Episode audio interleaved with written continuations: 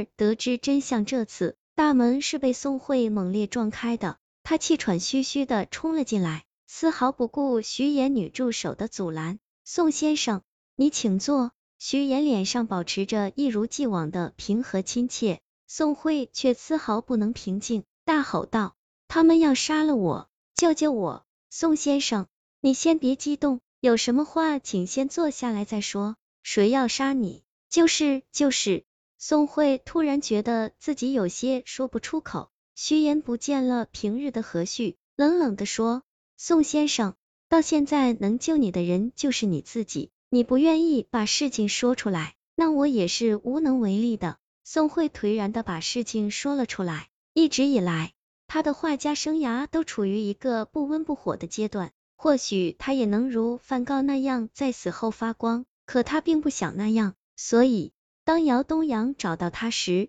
他几乎是马上就答应了与其合作。姚东阳是本市 K 集团的董事长秘书。他是代表董事长梁长申来和他洽谈的，梁长申看中了他的才华，决定为他举办画展。除了收取门票外，梁长申还提出让宋慧选出一些画作为卖品，并且参与利润分成。即使是面对如此不公平的条约，宋慧还是决定与梁长生合作，因为他清楚这是一次难得的机会。就在宋慧离开展馆。应邀参加一个饭局的短短几小时内，一个富商想买下宋慧的一幅作品，然而这幅作品并不在宋慧选出售卖的作品之列，偏巧宋慧喝醉了，联系不上，负责人只好联系了梁长生，梁长生答应了富商的请求。当宋慧回到展馆，得知画被梁长生卖掉时，气得失去了理智，不顾夜色深沉。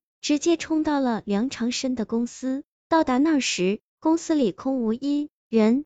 已经清醒的宋慧对自己的冲动感到有些懊恼。当他准备回去时，梁长生办公室里传来的人声让他止住了脚步。交易成功了？梁长生问。嗯，对方给出了您要的价格。这次的货他很满意，希望以后还能继续合作。姚东阳说道。宋慧听到这儿。火气又窜了起来，不过还没等他踢开虚掩着的门，里面又传出了另一番让他至今都后悔听到的对话。梁长生得意的说：“那是当然，那可是未成年人的器官。”姚东阳说：“小孩的器官的确价值很高，但我看这段时间还是先停一下吧，毕竟失踪的小孩一多，难免会引起社会的关注。”原来梁长生是在非法贩卖人体器官。而且他们甚至丧心病狂到了偷偷绑架小孩来谋取更大利益的地步。他瞬间就明白了，为什么梁长生会赞助他开画展，那不过是他洗钱的一种方式。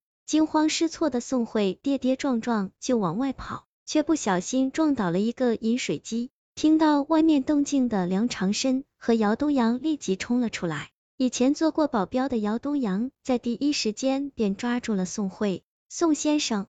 这么晚了，你来我公司干嘛？梁长生不承不淡的问。我我就是来。宋慧半天说不出一句完整的话来。姚东阳看了看宋慧，说道：“老板，您看我们是不是把他给？”宋慧心里一凉，大声呼救起来。梁长生皱眉说：“还不快给我闭嘴！要是真把保安招来了，你也别想活着走出去了。”姚东阳不解的看着梁长生。难道你打算放他走？现在画展才开始，要是主角突然消失了，肯定会引起很大关注。一旦警方介入调查，就会很麻烦。梁长生看向宋慧，宋先生，我们现在可是合作关系呢，要是我出了什么事，恐怕你也会受到牵连。你胡说什么？我事先根本不知道你们是在做这种勾当。梁长申说，作为帮我洗钱的合作人之一。你认为警察会相信你的说辞吗？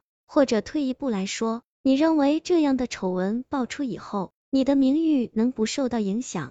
宋慧愣住了，梁长申继续说道：“可是如果你愿意守口如瓶，你的知名度也会大幅度提升。”梁长申的话太具有诱惑性，宋慧的脑子里一片空白。在老狐狸梁长生的软硬兼施下，宋慧最终答应了帮他保守秘密。宋慧只能把压抑在心里的良知倾注于他的话里，或许这是唯一一条可以把真相传出去的道路。